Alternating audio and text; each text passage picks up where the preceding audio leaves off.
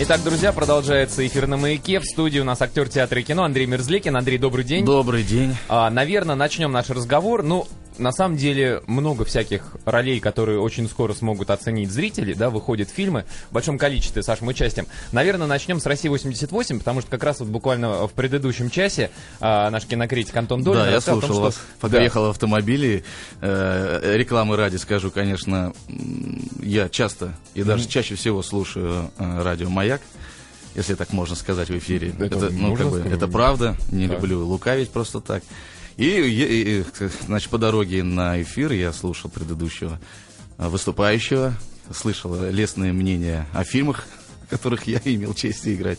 Вот, да, Россия-88 действительно выходит а, с сегодняшнего дня в прокат. Прокат будет сильно ограниченный. Но вот у меня вопрос такой. Часто ли бывает, что картина выходит на экраны спустя год после того, как она реально была снята и даже показана на фестивале? Ведь в Берлине показывали «Россию-88». Год Да, назад. но это часто случается по одной простой причине, что не любое фестивальное кино народное кино, и, не, и не каждый готов взяться его прокатывать. а Практически а, прокатчики убеждены в том, что зритель не пойдет смотреть этот фильм, и, скорее всего, он будет иметь э, славу и успех, или, скажем так, народное признание через какие-то другие, либо DVD-источники, либо, как сейчас это принято, э, интернет-порталы скачивают, смотрят и так далее и тому подобное. Это, конечно, грустно, но это факт. А, Что касается России 88, здесь произошла э, совершенно апокалиптичная ситуация с э, э, ситуация вокруг этого фильма. И получается, та реклама, которая была в интернете, имеется в виду с- э, в связи с, э, ска- скажем так, в кавычках, с запрещением этого фильма, э, вызвала бурю скачиваний, бурю интереса к этому фильму. И получилось так, что к тому моменту, когда фильм вышел на экран, уже его уже посмотрели все. Те, кто хотел посмотреть, уже Да, посмотрели. и тот э, частный коммерческий капитал, который был затрачен, и кто-то имел хотя бы хоть малейшую на- надежду на возвращение собственных хотя бы средств, они уж никто не говорит о каком-то заработке, тем более э, на какую-то недвижимость. Я имею в виду, конечно же, гру- грустная ситуация того, что это связано со всем нашим кинематографом, поэтому он не так и сильно развивается в кавычках опять, потому что он вообще не развивается с точки зрения, что производство, оно абсолютно нерентабельное. Ну, Даже при на том, что уровне самого малого бюджетного У фильма, России такой как Россия 88, там, 88. по-моему, там 80 тысяч, что ли, да, долларов это называется копейки, это клип. Да, Это да. клип на MTV. Причем не, не самый дорогой клип, Да, причем не самый дорогой А, клип. кстати, Андрей, я, я знаю просто, э, у нас был один из сопродюсеров еще там полтора года назад, когда фильм только доснимался, домонтировался, и он рассказывал, что собралась такая команда единомышленников, практически все, кто что-то делал, э, работали бесплатно, э, там это уже какие-то технические аренды помещений и Да, так далее, вот камеры составили и бюджет. далее, да. А уже на, на стадии сценария было понятно, да, что это такое фестивальное кино, условно фестивальное. То есть вы когда прочитали, согласились? и- Я, у меня ситуация все намного проще. Я сам воспитанник э, в ГИКа, и все четыре года моего обучения мы жили постоянно в, таком, э, в такой атмосфере, в которой снимался это кино. То есть мы всегда были все вместе, продавали телевизор, покупали пленку, что-то делали, кто-то копил, и всегда помогали друг другу, чтобы как-то сплотиться и, и попытаться снять хоть что-то, э, хоть какое-то кино, хоть короткометражное, уж никто не говорил про полный метр. И поэтому тот дух, и то вот ощущение, с чего ты все начинал, всегда очень хочется в себе заново возбуждать, возбуждать, чтобы помнить, откуда ты родом, откуда ты начинаешь. Поэтому, когда я от Пети, а с Петей мы подружились на обитаемом острове, услышал, что вот они запускают с Пашей э, такой проект, и, к слову сказать, Паша Бардин, мы тоже учились одновременно, параллельно в Авгике, и поэтому знали о существовании друг друга, и было очень э, мне приятно и соприкоснуться с ним, как с режиссером. Но в первую очередь я пошел за своим э, товарищем, за Петей Федоровым, который вызывает э, большое э, доверие и большое уважение за его профессиональные качества. Поэтому я говорю, Петь, э, я тебе так скажу, как бы, если ты там э, Паша, просто, если нужна какая-то помощь с моей стороны, я знаю, что часто бывает нужна там помощь. Э, Я говорю, я за, приеду, подстроюсь под любой вашей график, потому что мне просто это, а, интересно. А, б, я так думаю, что это имеет уже, конечно же, и интерес с точки зрения актерского существования в каком-то странном, интересном а, проекте, который я даже не знал, во что он выльется. Поэтому для меня было всегда потом удивительно, что этот фильм имел колоссальный успех. Ну, уже тот факт, что его взяли, пусть не в конкурсную, но в программу, в одну из программ Берлинского фестиваля, Да. о многом говорит. Да. Андрей, а, в ближайшие, я думаю, месяц-два, ну, может быть, три, выходит сразу несколько фильмов, все они посвящены войне, ну, Да, несколько да, да. из них посвящены войне, да. Конечно, самого, э, сначала хотелось бы поговорить про «Утомленный солнцем 2». Но в этом году юбилей. э, большая дата э, тем страшным историческим событиям, которые э, произошли с нашими дедами. Вот, и на волне э, этого юбилея, конечно же, произошло такой всплеск э, съемок э, фильмов э, на эту тему. Но так получилось и так посчастливилось мне поучаствовать э, в двух, на мой взгляд, таких больших грандиозных проектах. Один из них самый грандиозный, mm-hmm. практически, как принято говорить, обещающий закрыть эту тему, хотя эту тему закрывать абсолютно не нужно. Это не фильм о бандитизме или про милиционеров. Это фильм все-таки про отдание э, нашего, скажем так, сыновьего долга нашим дедам и отцам. Это фильм Никиты Михалкова «Утомленный солнцем 2». Э, это такой большой проект, состоящий из двух э, фильмов «Предстояние» «Цитадель». О а, двух, то есть он на две части будет? На две части, о двух таких сложных периодах. Это начало Великой Отечественной войны, народ, за, который застали врасплох, mm-hmm. и 43-й переломный год. Э, история отца, дочери, по большому счету мы там все играем... Э, как это называется, друзья главного героя, так в кавычках говорю. Поэтому у нас там как бы диапазон на раскрытие ага. ролей не такой большой, но не это важно, это абсолютно вот именно олимпийский вид спорта, кино большого стиля. Это когда любое участие на общую идею, на общую цель дает тебе ощущение, что ты играешь самую главную роль. Вот и участие в такого рода забеге очень было для меня, помимо того, что лестно, очень приятно и профессионально тяжело, и я поимел очень сложный человеческий и актерский опыт. Тем более работать с, таки, с Никитой Сергеевичем Михалковым. Ну, все, да, кто работал а, с Михалковым как с режиссером, говорят вот об этом. А правда, что он а, с группой играет в футбол? Да. Ну, это... как бы вот сплотить, немножко расслабить. Э, в какой-то момент я думал, что это все-таки уже некая невольница.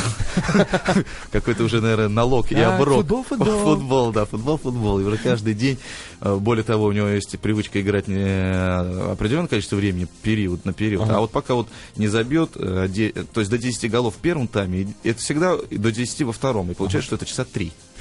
Уже стемнело. После смены уже темно, в час ночи мы заканчиваем. Мяч обмазывают фосфором, чтобы да, он светился. Да, да, да, практически все вот так оно и есть. Все, кроме собаки Баскервилля и фосфора. А так все было именно так. Во-вторых, очень смешно было с Дюжевым, мы очень с Сумалинином смеялись, потому что э, никто из нас, по большому счету, не может сказать, что мы видели Михалкова как режиссера. Дима один раз задал вопрос Никите Сергеевичу, а что я здесь делаю, или так далее, и тому подобное, на что Никита Сергеевич сказал, а что ты меня спрашиваешь?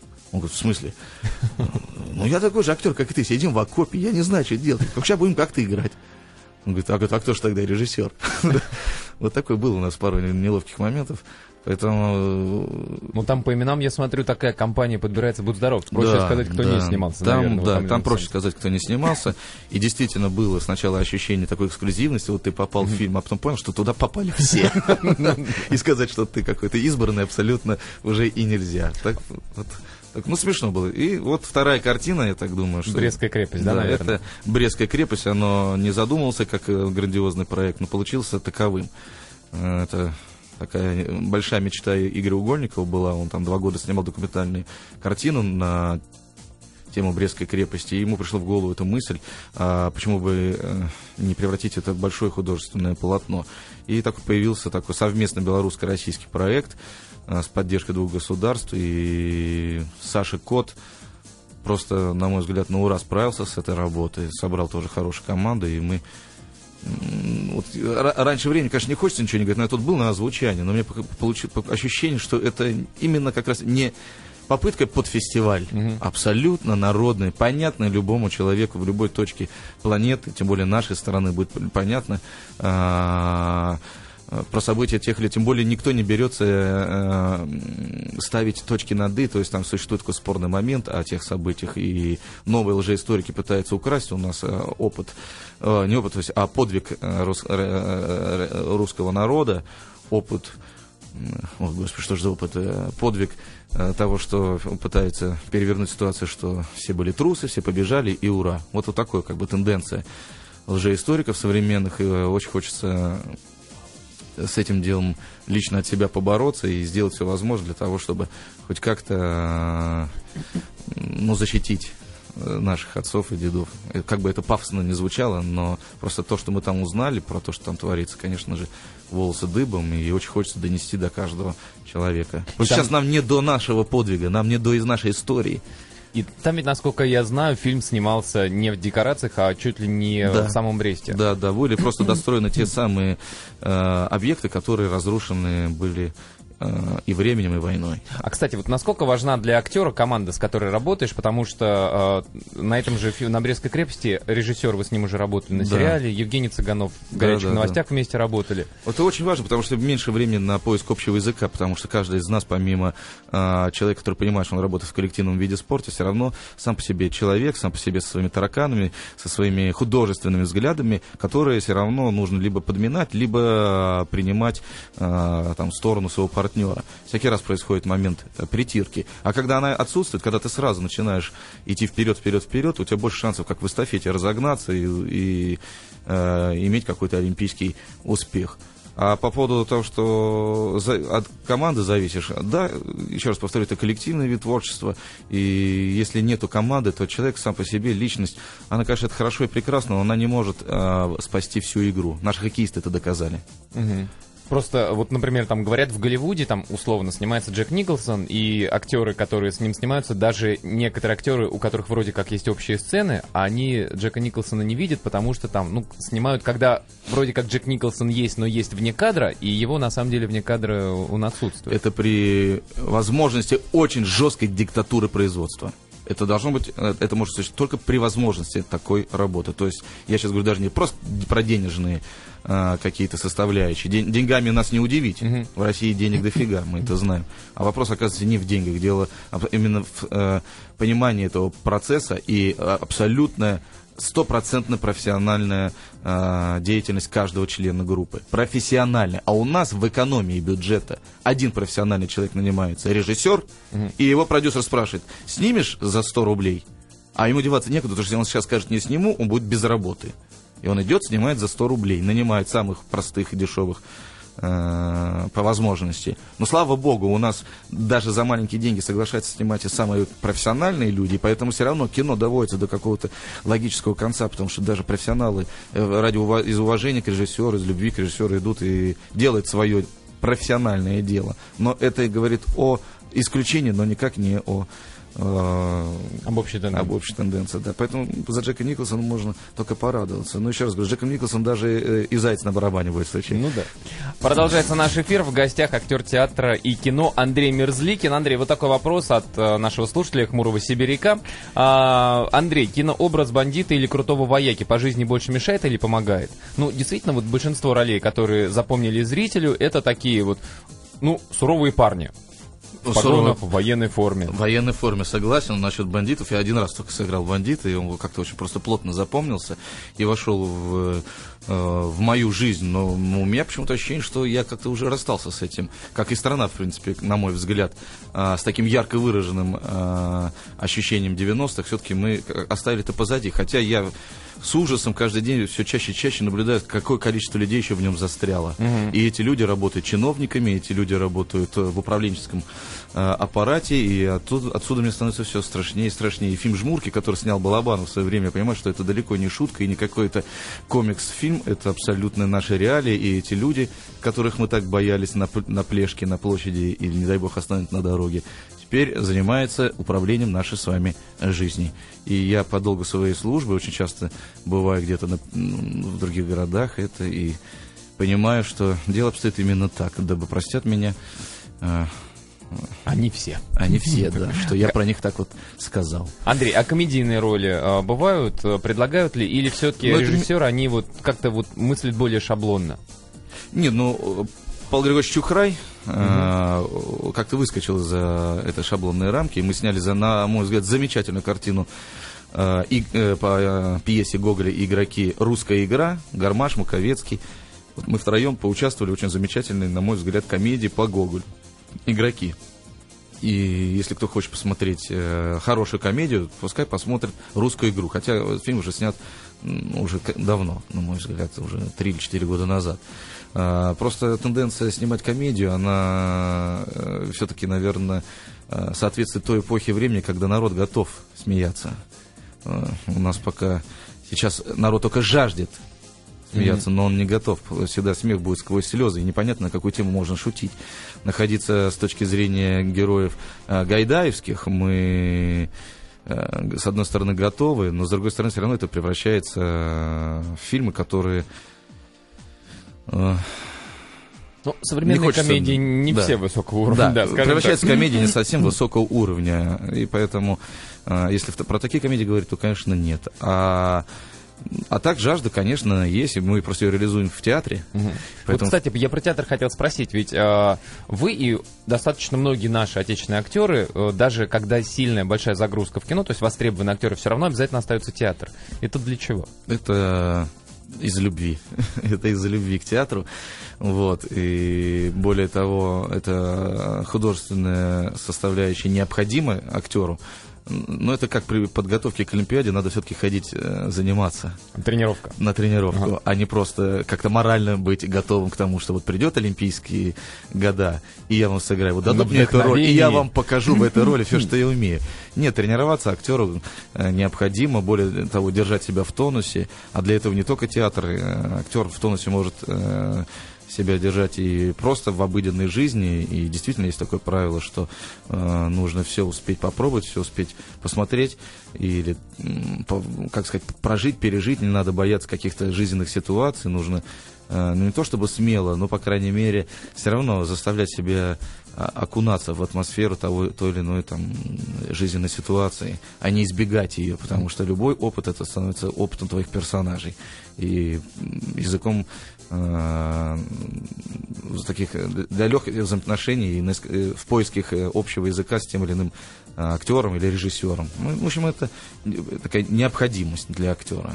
Сейчас у вас ведь основная театральная площадка, театр имени Станиславского, да? Да, я работаю сейчас э, с Максимом Сухановым э, в спектакле «Предательство», который поставил Володя Мирзоев. Вот, вот, пожалуйста, кто хочет посмотреть а, серьезную работу с элементами э, комедии, то, пожалуйста, милости прошу на этот спектакль. Потому что вот эта отдушина, где даже абсолютно ни к чему не располагающая пьеса, все равно э, в, уме, в умелых руках превращается э, возможность посмеяться, посмеяться над собой, над зрителями, над ситуацией. Вот как бы это идет именно внутренний комплекс, он практически реализовывается в такой серьезной пьесе про любовный треугольник, все равно мы превращаем его в элемент э, комедии. Был вопрос про фильм «Горячие новости», который вышел, ну, уже практически год тому назад. Да. А, «Горячие новости» — это такой э, ремейк, наверное, можно сказать, Ремейк, гонконгского да. фильма, который Да. тоже так и назывался «Горячие новости». А сейчас снимает Шумахер, господин Шумахер, ремейк на ремейк э, в Нью-Йорке. Он И уже на ремейк наш. Я не знаю, какой он снимает, скорее всего, гонконгский. таки на гонконгский. Но все равно, как бы, сценарий остается один и тот же. Будет очень любопытно посмотреть на те же самые э, события, но только ну, в городе Нью-Йорке. Я думаю, это будет... э, Потом будем выпускать DVD. Но меня, кстати, Три впечатлило... фильма на одну тему. Да, э, полное собрание всех горячих новостей. Да, Меня да. впечатлила перестрелка в центре Москвы такая снятая, где я подумал, надо же, как это прикрывали весь центр. Ну там Ничего бульвары, не да, перекрывали. Самое смешное, что всех э, восхищает эта перестрелка, особенно э, продюсеров других фильмов или других больших компаний, которые убеждены, что на это было потрачено безумное количество денег, административного ресурса и так далее и тому подобное. И мало кто знает, что это три дня практически как студенты. Э, Просто парни приехали, постреляли, и пока милиция... это было практически вот так. Ну, причем это было возле стен Кремля, это был... Это был Китай-город, Да-да-да, Варварка, да. Солянка, и это было колоссально, когда это стояла вот эта стрельба, э, взрывы, гранаты и так далее и тому подобное. И был действительно случай, когда приезжал кортеж и спрашивали, что случилось. Это вот съемки фильма. Вот, и- А, Из кортежа. А может мы тоже стрельнем? Да. Кто тут у вас плохой? Ну, было такое. Не, на- надо отдать должное, что при умелых руках, при правильном подходе ко всему делу. Опять, еще раз повторюсь, просто если, э, э, если дело делают люди, которые должны его делать, которые Богом дано, что они умеют это делать и должны, то тогда все и будет получаться, и дело будет упираться не в количество финансового ресурса, а все-таки какой-то в человеческий, э, в профессиональный. Можно делать это и, и снимать такие фильмы. Вот и все. А режиссер какую задачу ставил? Посмотрите, вот как делали гонконгцы, мы Р- делаем так же, или Про- мы делаем категорически, чтобы не было похоже? Производство фильма впервые такое как бы было не российское, когда диктатуру э, на площадке диктовал э, режиссер. Режиссер у нас был такой же нанятый человек из Швеции, шведский режиссер, как и артисты. И он выполнял свою э, задачу в департаменте режиссуры. Он не занимался организацией производства, как это делают наши режиссеры. И только за две минуты до мотора начали начинать что-то с актерами э, в последний момент делать. Он занимается только вот актеры, и, и- что он там предлагает, представляет себе снимать. Все остальное на себя берет административный ресурс, там, э, ну, не буду долго Нет, ну а здесь как, э, дали сценарий почитать или Ну, конечно, он, он избежал. Он избежал. Конечно, он в первую очередь говорил, что мы давайте не будем делать а, ремейк ремейка. Конечно, это нужно было в первую очередь адаптировать под Москву, Ну, под получился российского другой. Я, зрителя. я видел китайскую версию, да. Да, да. Другой. То есть У без нас всяких китайцев лет- нет. Да, под под без летающих плащей, без перестрелки э, крутых мужчин, все-таки с элементами. Единственное, что все невозможное в этой картине-то есть, это то, что мне как-то все время, когда я смотрю, очень сложно представить нашего российского преступника, который вот так вот смело, э, практически как герой боевиков, идет по улице, стреляет. э, С двух рук, С двух рук и так далее. Да, и, и тем более у меня такое ощущение, что я не знаю, мне хотелось бы, по крайней мере, в это верить, что даже наш российский э, преступник обладает той самой ментальностью, воспитанием в той самой стране, где, ну, нельзя вот так перестрелить, как, ну, много все-таки мирных жителей на улице, можно ведь кого-то уже случайно э, завалить. Ну, ненароком, да. Да, очень хотелось бы верить, что совесть присутствует у российского преступника. Андрей, я э, полазил по вашему сайту, вот, смотрел там э, интересный раздел ссылки. Вот, и там есть ссылки на сайты... В Сибирь. Нет, нет, нет. А, На сайты коллег-актеров наших российских. Ну, человек, наверное, 20-25, и туда затесались два интересных сайта. Сайт Джима Керри, ну, правда, Да российский сайт, да, и сайт Пенелопы Круз. Все остальные наши, Хабенский, да, ну, то есть... Я думаю, что ни Хабенский, ни Пенелопа Круз, и ни Джим Керри, не, не так же, как я, даже не знают ничего в понятии. Может быть, Ссылка с сайта Джима Керри есть ссылка на сайт Андрея Ну, скорее всего, если кто-то набирает э, в интернете Джима Керри, тут А. же говорит, «А, обратите внимание, вот еще вышел фильм с Андреем Мерзликиным. А, то есть это не вы делали выбор, так Да, да, да, нет. ну, посмотрели я- так и так, слушай, ну как-то ну Джима Керри не хватает в этой компании. Да. Нет, я ничего не могу на эту тему сказать, прокомментировать. А, б- был вопрос еще, где помимо перечисленных фильмов, ну, «Утомленный солнцем 2» и «Брестская крепость», где можно еще вас увидеть? Ну, на самом деле, на мой взгляд, э, очень замечательная работа была с Владимиром Мирзоевым. Он снял э, фильм «Борис Годунов» по Пушкину, но это современная версия, что называется современная, то есть все действия происходят в наши дни. И м, в момент съемок этой картины, в котором я играл самозванца, а Максим Суханов играл а, непосредственно Бориса Годунова, у меня волосы дымом стали от того, что насколько актуальная пьеса. И я понял, что такое великое э, произведение, там, будь то книги Достоевского, Чехова и Пушкина, это оказывается постоянно их актуальности. Когда бы ты про это не говорил, что бы ты ни делал, это всегда оказывается про одно и то же. Это практически как они открыли какой-то э, некий закон э, понимания того места, времени, где они живут. И вот я с нетерпением жду выхода этой картины. А когда примерно? Да даже не знаю, потому что эта картина как раз именно из разряда как «Россия-88» снимается на коленке, на собственные средства, что называется, за три копейки. Вот, и судьба таких фильмов мне совершенно неизвестно, куда пойдет это кино, для кого, но для народа, для фестиваля, что это будет.